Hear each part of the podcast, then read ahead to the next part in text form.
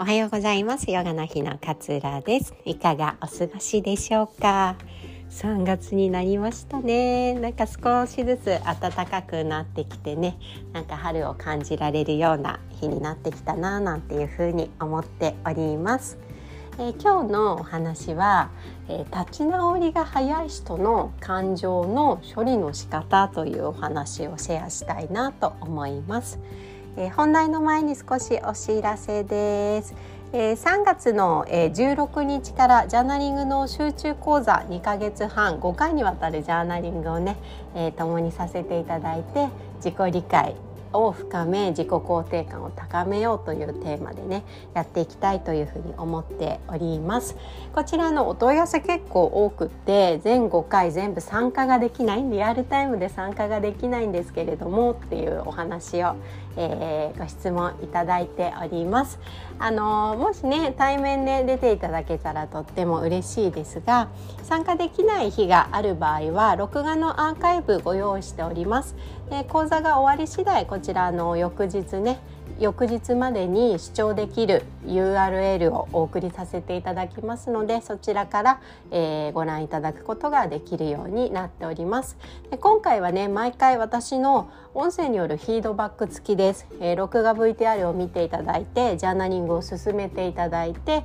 えー、それをご提出いただければまあ、1週間ぐらいかかるかと思うんですけれども私が「こんな気づきはどうですか?」とか「こんな視点でもう一度見てみませんか?」みたいなフィードバックをさせていただく予定になっております。ですのでねあのリアルタイムで参加できなくてもこのフィードバックでいろいろな気づきを得られるんじゃないのかなというふうに私自身は思っておりますので、えー、その場合は録画で視聴していただいてももちろん大丈夫です。えー、なんでねご安心してお申し込みいただければと思います。他にもね何かいろいろわからない点がありましたらいつでも、えー、ホームページじゃないや LINE から、えー、お問い合わせいただければと思います。ホームページにね LINE もお問い合わせのページも設けておりますので是非そちらからご確認いただけましたら嬉しいです。ではようやくですが 本題に入りたいなというふうに思います。あの何かねすごく辛いこととか、まあ、嫌なこととかがあった時にずっとずっとずっとそれを引きずってしまって過去の関係ないこととかも引っ張り出してあやっぱり私ってダメだなってまた落ち込んじゃったりとか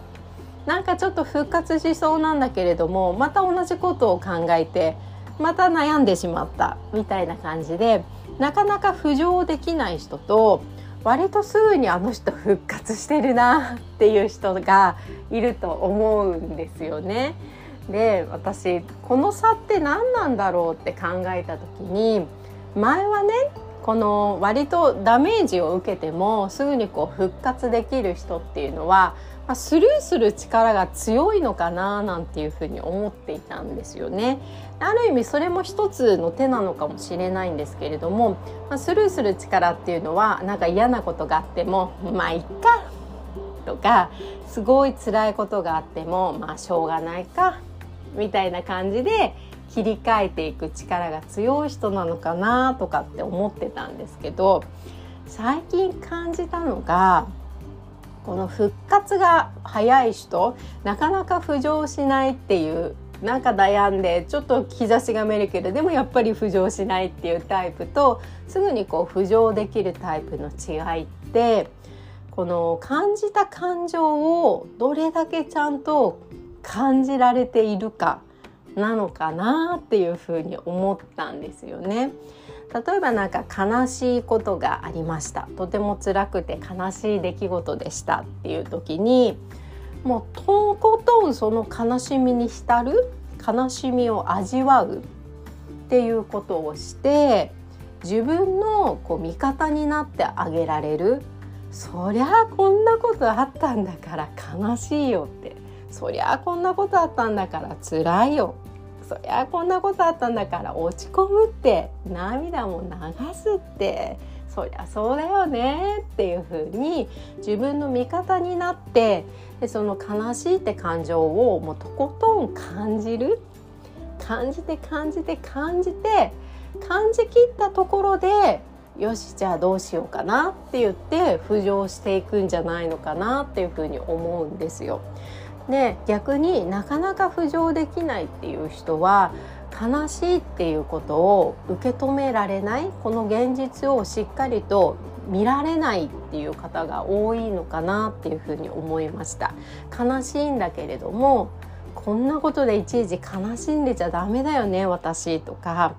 こんなことでまたグズグズやってたらダメだよね私とか。すぐ落ち込んじゃう私って本当ダメだよね。なんとかしなきゃダメだよね。もっと頑張んなきゃダメだよね。もっと早く元気になんなきゃダメだよねって。